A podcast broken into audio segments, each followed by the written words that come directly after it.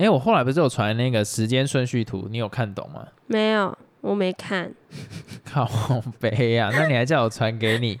太复杂了啦。有时候你知道，心有余力，但是力不足。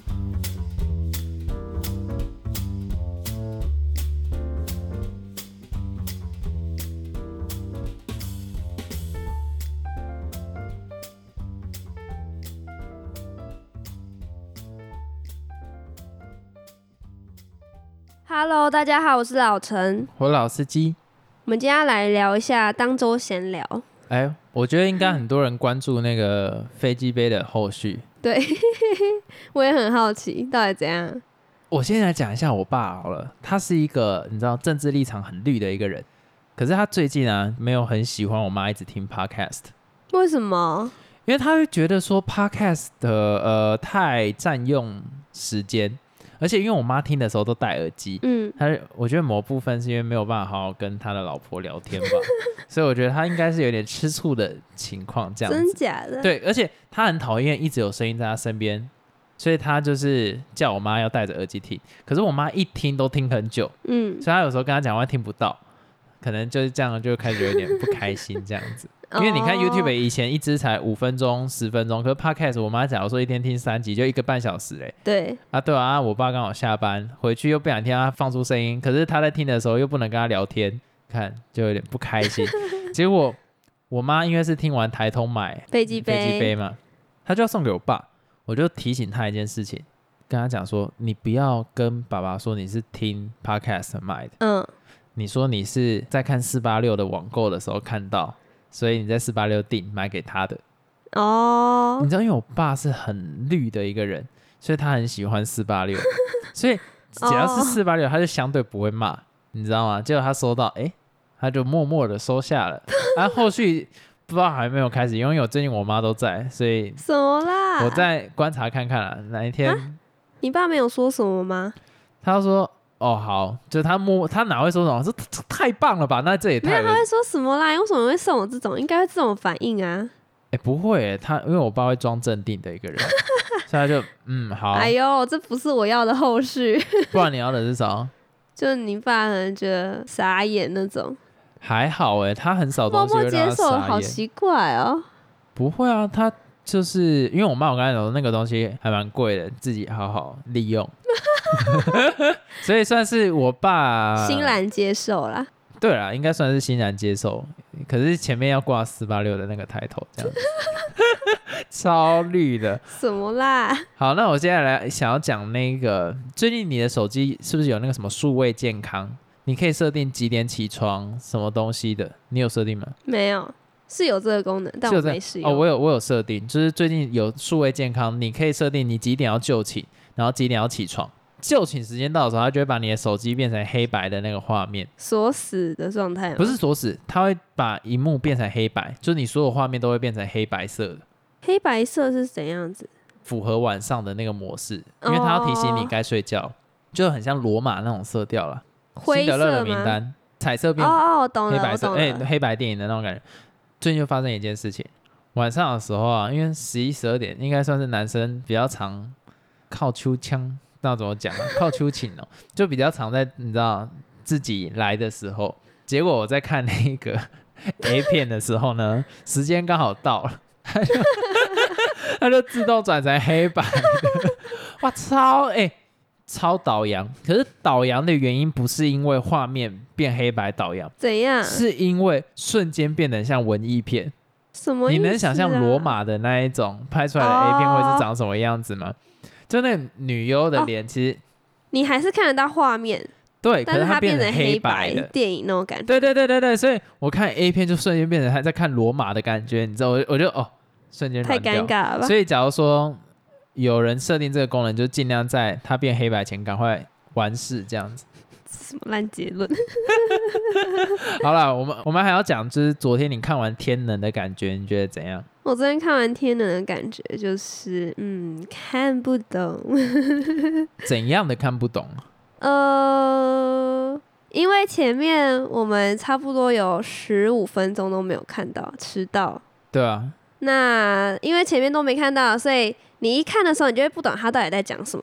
再来就是。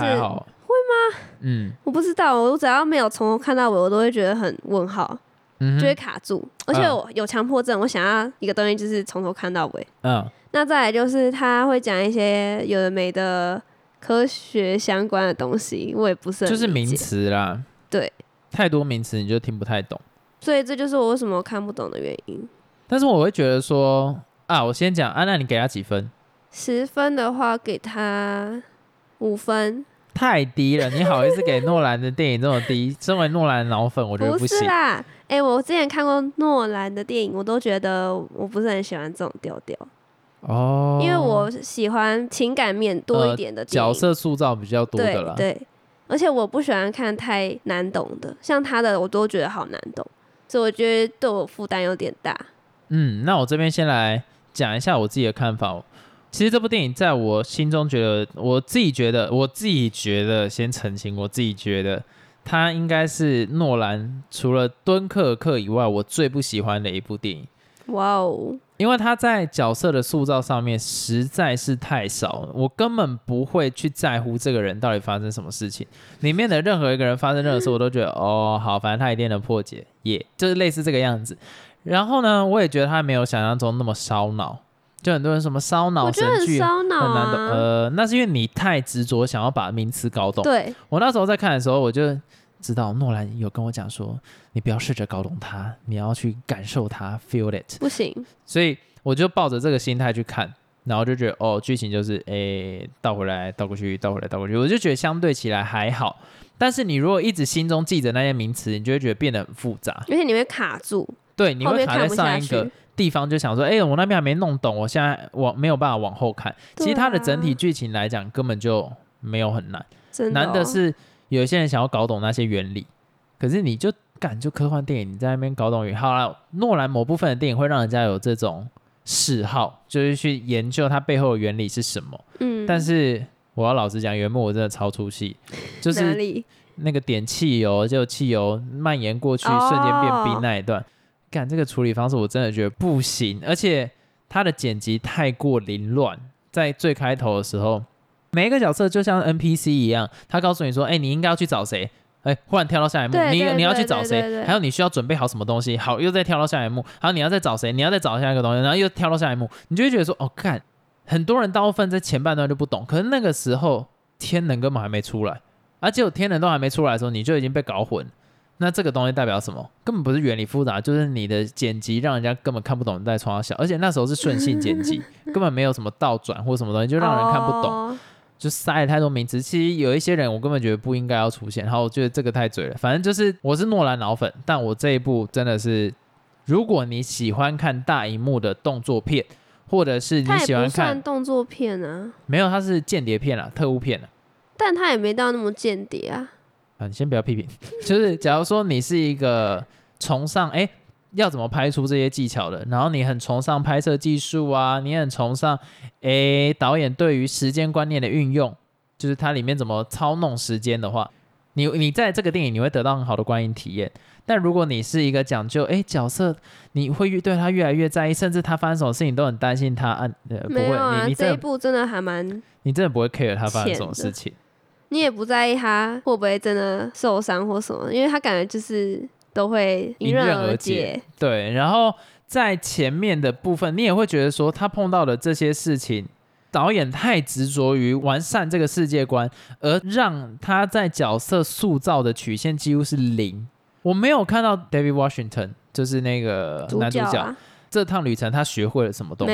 没有我真的不知道他到底学他会了什么。他就是来出任务，然后结束回去。对，然后那一个白人，他也哎没有，他相对起来让我比较觉得有情感一点，但是他也是有一种跑龙套的角色 啊。那一个他在一个很尴尬的，怎么讲？他处在一个很尴尬的位置，就你会觉得说他到底是是重要的角色，感觉很像是又很像不是。哦，就每个人出场戏份好像都差不多，对但其实那个白人是很重要的角色。对，好，接下来就是在长腿女伊丽莎莎白伊丽莎白戴奎基啊，伊丽莎白戴奎基演的那个女主角嘛，我就会觉得说，哎，干超级可有可无的，演技会让你觉得，哎，有一点欠缺火候啊。她在面对她的老公的时候，你那个也不太怕。不是怕不怕的问题，她没有 fit 在那个角色里面。然后她在这一段过程里面学到什么，一样我也感觉不太到。嘿，就是这个整个电影里面所有的角色都让我觉得，她就是一个剧情工具，为了要成就诺兰的全部。啊？为什么？为了要成就这个世界观，所以这些人都只是工具。诺兰想要呈现的就只有这个世界观，它的设定。啊，对于角色方面，角色都只是工具而已。哦，所以你喜欢看那种很奇怪的拍摄手法，或者是很很奇幻的剧情，或是很大的场面，你就适合去看啊，嗯，因为这就为你而生。但如果你很想要看到像小丑那一种，哇，完全是那种走到内心，然后看他怎么成魔什么，哦，哇，操，你离这部电影远一点。对，但是因为今年没什么电影了，所以你还是可以看一下，至少总比之后出现的那个花木兰好多，硬要追一下。哎、我后来不是有传那个时间顺序图，你有看懂吗？没有，我没看，靠背啊、那你还叫我传给你？太复杂了啦。有时候你知道，心有余力，但是力不足。听你在那边屁。哎、那你这样真的对这部电影很没爱。对，我自己是看到后面，我觉得还蛮感动的。就是我看到那个画面，他有一些人是正向，有些人是逆向。你就是骗了，你那时候正行逆哪是这样讲？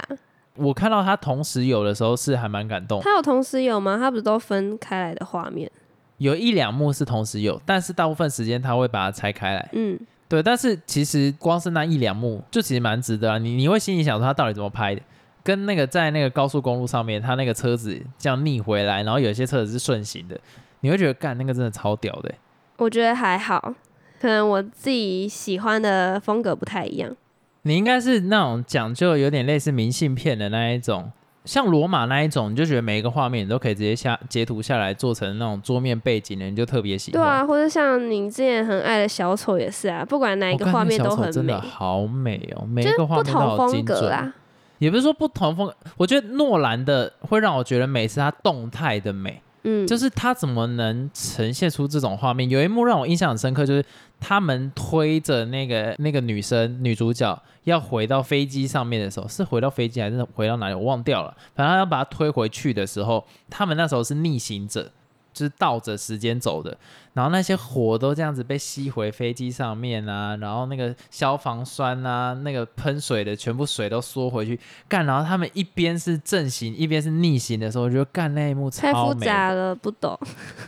诶、你应该是忘掉那个画面了。就他们那个时候为了要救那个女主角，让她伤势不要更严重，所以他们不是有回到那个飞机爆炸的那个地方，然后他们是用倒着回去的方式回去嘛？回去要干嘛？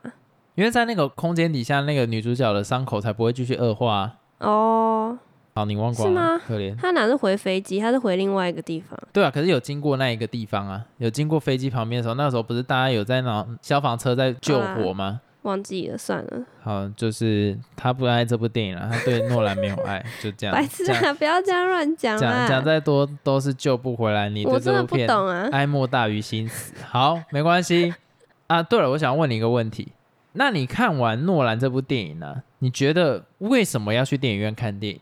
跟一般在家里面看的差别在于哪里？因为我们那一天不是听到有个两个阿北在春水堂在讨论这件事情啊，我我这边来阐述一下他们那时候的讲话内容哈。就有个阿北跟另外一个阿北说：“哎，我跟你讲，现在年轻人去电影院超浪费钱，在家里面自己看就好，串流那么方便，我们等个几个月就可以再看了，为什么要看电影？”然后另外一个阿北就感觉比较时髦一点，他就跟他讲说：“没有，我跟你讲，电影的概念是不一样的。电影能带给别人是音效、声光效果，还有那个整个画面带来的震撼感。”然后另外一个阿北就说：“没有，我跟你讲，台湾的电影没有做到那种等级的。另外一个阿北就说：“你有看过 IMAX 吗？”哎，另外阿北就有一点哑口无言，就说：“哎，什么是 IMAX？” 他说：“哦，特别大的荧幕，目前台北还没有。”我那时候听到就翻白眼，我心想说：“干明明就有，美丽华就在这附近，斜靠北哦。” 然后好，那个就算了。结果我想说，刚刚不是有个阿北是很支持看电影的吗？嗯，我就想听一下，他说：“哎，他上一部看电影是什么时候？”哎，他真的讲到，他说：“我上一次去看电影是看那个《环太平洋》，就有那个机器人的那一个。”另外一个阿伯好像开启了某个开关，他就说：“哦，环太平洋我知道，就是那个车子会变成人的那一个嘛。”我想要靠背然后变形金刚了。然后另外一个阿伯就一直想要跟他讲：“哦，那个不是。”反正他们就一直在鸡同鸭讲。可是我忽然想到一个重点，妈的，不对，环太平洋是多久了、《环太平洋》这么五年前还八年前的电影，你在那边跟我讲说一定要去看电影，然后就你自己已经这么多年没进去看，你好意思跟这对个阿伯啊，骂他？我就想哦，算了，反正哎，那对你来讲，看电影跟在家里面看的最大的差别在什么？荧幕很大，画面震撼度吧，画面的震撼，还有那个声光的感觉，因为平常都在家里看，啊，电脑小小的，不会有这么带感。好，那我问你，假如说你今天有钱了，然后你的荧幕变得很大啊，你也有环绕音响在家里面自己，那你觉得跟看电影有什么差别吗？如果是我未来家里有这种机器设备的话，我会倾向在家里看、欸。老实讲是这样，因为我其实还是比较喜欢在家的感觉，因为比较自在。你想要怎么躺就怎么躺，你想要怎么做就怎么做，而且你可以狂吃一些电影院禁止带的食物。没有啊，电影院禁止带的时候，通常都还是可以带的，你不用理它。好，那个不是重点，你知道，你这样就是因为器材而决定的吗？对啊，对我来讲，我如果有那些器材，我还是会去电影院看，为什么？因为你去电影院看最重要的事情就是你跟一群人一起看电影。不喜欢，我超讨厌我旁边有人。我希望电影院越少人越好，我很容易被分心。文艺片我希望是这样子啦，没有动作片一样啊，或是其他像昨天像我们看那个《天人》也一样，你知道我旁边有一个男生，哦，就这个不要乱讲，不要乱讲，不是他，真的是反正就是一个。男生，他一直吃东西，他可能吃完了爆米花，我想说，嗯，应该已经结束，因为已经够吵了。结果呢，还要从他手包里面开了一包那个什么乐事之类的，而且乐事的那种包装超对，他，还真的直接在那个放电影的时候直接拆开，超大声。我就想说，怎么又还在吃？怎么又有？然后他吃完之后呢，又拿了一杯可乐继续喝，喝到连那个冰块他都一直咬碎了，都已经吃喝完了哦。他还又从他书包拿了一罐汽水，是那种保特瓶式，又在喝。从头到尾他就一直在吃东西，超吵的，然后还一直打嗝，我好气，所以我很讨厌看电影旁边有其他人，我希望尽量人能空就空。哎、可是他其实有体谅周遭的人哎、他其中在开一包乐事的时候，他有一点打不开，但是他想说，哎、轻轻的看可不可以把它拉开，但是他这样反而更吵。就你如果好心一狠，就是唰，没有，我也不行。我觉得如果你真的要在电影院吃这种包装式的零食，你就是要在看电影前就把它已经打开了。不要在那里人家看电影，然后你途中那边开包装吵死我，好生气，我真的不能接受，所以我比较喜欢在家自己看。哎、可是他有特别轻轻拉开来，他没有一瞬间去把它整个扯开来，有啦，没有没有，我坐在他旁边，我比你更清楚，真的有。不是你有一段我一直听到一个叽叽出出叽叽出出的声音，我知道他打不开，所以他一直带剪刀、哦，他他一直用很小声的那个音量试着要把它扯开，可是他这样反而更吵，因为那一段干就很重要的地方一直就你为了要提，你就心一横把它整个这样扯开来，我都觉得没差。啊，你就一直在那边一一直哦干，我整个超不爽。我其实那种蛮想打他，可是我看他吃的好开心哦，某部分替他感到开心啊，因为自己的膀胱没有办法忍受这样一直喝饮料还不去上厕所，哦他好会而且他一直打嗝，我觉得很不舒服，有点恶心。你这人身攻击了啦，不是啦，真的是一直打嗝啊，害我的那种观影体验很差，所以你就知道为什么我的答案是这个了。哎，那、你最近不是有想说有一个剧你看的很开心？哦，对啊，我最近看那个夜魔侠，看的超开心的。我之前在哪一集啊？Netflix 那一集讲说，我看了超十二集，我就没看了。哎，没有没有，我看了超七集，我就没看了。啊哈，然后后来我又自己主动去点来看，因为它的卡在那边嘛，就是片单那边一直卡着，就觉得很不舒服，所以我后来又把它打开来看。那结果呢，我看了第二季、第三季，哇，有够好看！天啊，第一季真的不好看哦。第三季我觉得蛮拢的，怎样拢？就因为第二季的反派让我印象太深刻，就是那个 Punisher，哪会？我觉得他演的很好，我很喜欢那个 Punisher。可是其他的我就比较无感。我是不喜欢第一季的反派的角色，虽然他后来还有出现，所以我觉得很气。原本想说第三季应该会有别的反派出场，结果还是同一个。哦，了解。我那时候在看的时候，因因为他好像也有一些感情戏，就让我觉得蛮焦躁。他我觉得还好啊，我觉得第二季跟第三季的步调都还蛮快的，所以我很爱。我连续看了好几集，他总共三季而已嘛。对对对，快把它追完了，哦，对了，那你真的快追真的要平反一下、欸。原本我说真的不好看，因为太多那种武打戏，我又不是很喜欢看那种太多打架的，但后面就还好了，能接受，而且剧情比较紧凑，那你给分数的话，你会给满分？什么恶男？而且我很喜欢第三季里面有一个男生，谁？有有一个叫什么波音特特务员，然后他变成反叛的角色，就走下坡了。在他还没走下坡之前，我觉得他这个角色还蛮棒的，为什么？就帅帅酷酷的、啊。这还需要原因吗？好直观了，好烂哦。讲到这种剧啊，我就想到那一个百事达，你知道吗？最近百事达是你知道什么？你不知道？我不知道啊。干，真的是时代的眼泪。百事达就是在我们那个时代，就是一种饮料铁来棒赛。百事达是那个啦，租 DVD 的啦。哦，有这种店哦。有，那是之前全世界最大，甚至他当初差点要把 Netflix 并购，哈，他要把 Netflix 买下来，然后 Netflix 拒绝，后来然后他被 Netflix 打爆。最早 Netflix 它的服务是什么，你知道吗？是什么？它有点类似百事达，但是它是那一种，假如说你跟他订了哪一部片，他会送到你家门口，嗯，然后你看完了之后，你再拿回去还，或者是你再放在那个他再来收走。嗯，那百事达服务就是你到店里面去挑。那后来 Netflix 转型成变成说网络现在串流的模式，啊，百事达就再见了。百事达当初我觉得在我印象中就是一个你知道看片天堂，它所有片都有，非常大，它至少在那个我们家附近百事达特别大，它有大概几百部到这么多，一千部电影，然后你都可以随便挑，各个时代、各个年代都有，而且经典的都会在上面。结果后来是到了就是 Netflix 进来之后，它就 GG 掉。那时候我很爱逛百事达，因为那个店员呢，他就像是那个 Netflix 的推荐清单，你常来买，他就大概知道你喜欢什么样的片子，所以酷，你只要到那个地方，我妈会去租那个电影来看。那店长哦，只要看到他，就会说：“哎、我已经帮你好，帮你准备好五部，这五部应该都是你会喜欢的，你就拿回去看。”哎，结果租完回去，哎，真的喜欢，下次就会再希望他推荐给你看，棒哦。很棒啊！就真的是很克制化的推荐。对，但是 Netflix 其实现在就是取代了这个功能啦。唯一一个取代不了的，就是我那时候会问店员，他最主要是在演什么。嗯，然后那个时候就会有店员跑过来跟我讲说啊，他最主要是在演什么什么东西呀、可是 Netflix 现在就会变成是那个简介在上面冷但有时候简介还蛮太简 Netflix 的简介都乱写啊，就完全跟那个没有关联呢、所以我会觉得说，哦，我这个年代的应该都蛮怀念百事达。啊。讲到百事达，我为什么会想要讲它，就是因为最近啊，最后一间百事达，全世界的最后一间百事达转型成为 Airbnb，什么就变成旅馆的概念。好你可以直接在它底下租完片，然后上去住在那边直接看这样子。其实有点像台湾那个中立，我们不是有那一种什么看片，有点像 YouTube 啦，哦可是是可以住的那种 YouTube 这样子。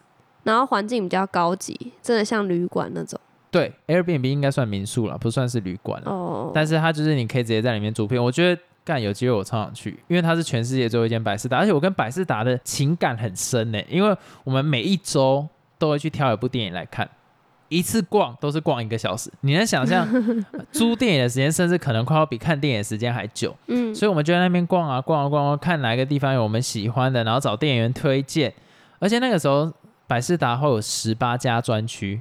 你该不会偷偷跑去看吧？我常常在底下 偷看，而且那时候他卖的就直接是 A 片，哈，是哦。对，对对对，他就十八家，那他是很后期才出现，可能那时候因为生意不好，嗯，早期百事达其实都只有租片，后来就跑出十八家专区，再后来他就变成有卖哈根达斯跟一些爆米花什么东西的，因为他希望你在那边可以直接买完租完电影，然后直接买那些商品回去吃。哦，就配着电影看，对对对啊，看，但是一转型成那个样子，大概过个半年到一年就倒了。好惨哦。对，所以全台湾那个时候百事达都收掉，不然其实百事达以前在台湾非常多，桃园就好几家，哦。嗯，而且几乎几条街就有一个过啊，有啦，蓝色的招牌，然后它会有黄色的边，Black 欸。Store。你看这样就知道我不是一个干，我们才差几电视，儿童、电影儿童。因为你家没有在看电影的习惯、对啊，所以我是从我大学才开始，你大学就是 Netflix 的天下了，对，被你被你那种讲灌输的，被你推荐的啦。因为我开始看 Netflix，应该也是在大三、大四的阶段，我才接触到 Netflix。在更之前，其实我都是租电影或者去电影院看，哦，啊，我就很能体会到那个时代的转变。因为我们以前在电影院没看到那部电影，我们就是只能等两三个礼拜后，它会跑到百事达，就是它会下档到百事达，那我可以在百事达上面租得到，所以我们都会期待电影下档，然后去租。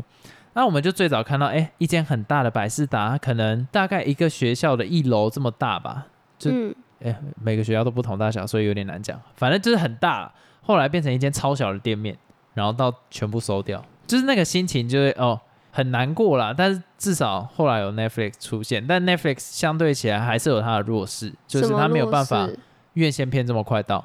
百事达那时候很快、你大概过个一个多月就到了、哦，甚至有的两个礼拜就直接上线。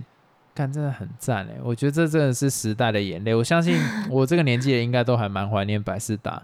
那时候就是我们进去租片玩，看完会有个还片箱，你不用拿给店员，你直接把它丢到还片箱里面，他们自己会整理。然后还可以有什么预付金，我一次付个一千块，那你租一部可能是六十到一百，我就可以直接用那个卡来刷这样子，干超温馨啊。你们这一些新生代的小孩 什么都不知道，你们应该也没看过 CD 吧？有啦，没有那么新生 超代，靠歧视！背啊。哎、你们有用过 iPad 吗？那个是什么？好，那我们今天这一集就差不多到这边结束了哈，好，那就下次再聊吧，拜拜。拜拜。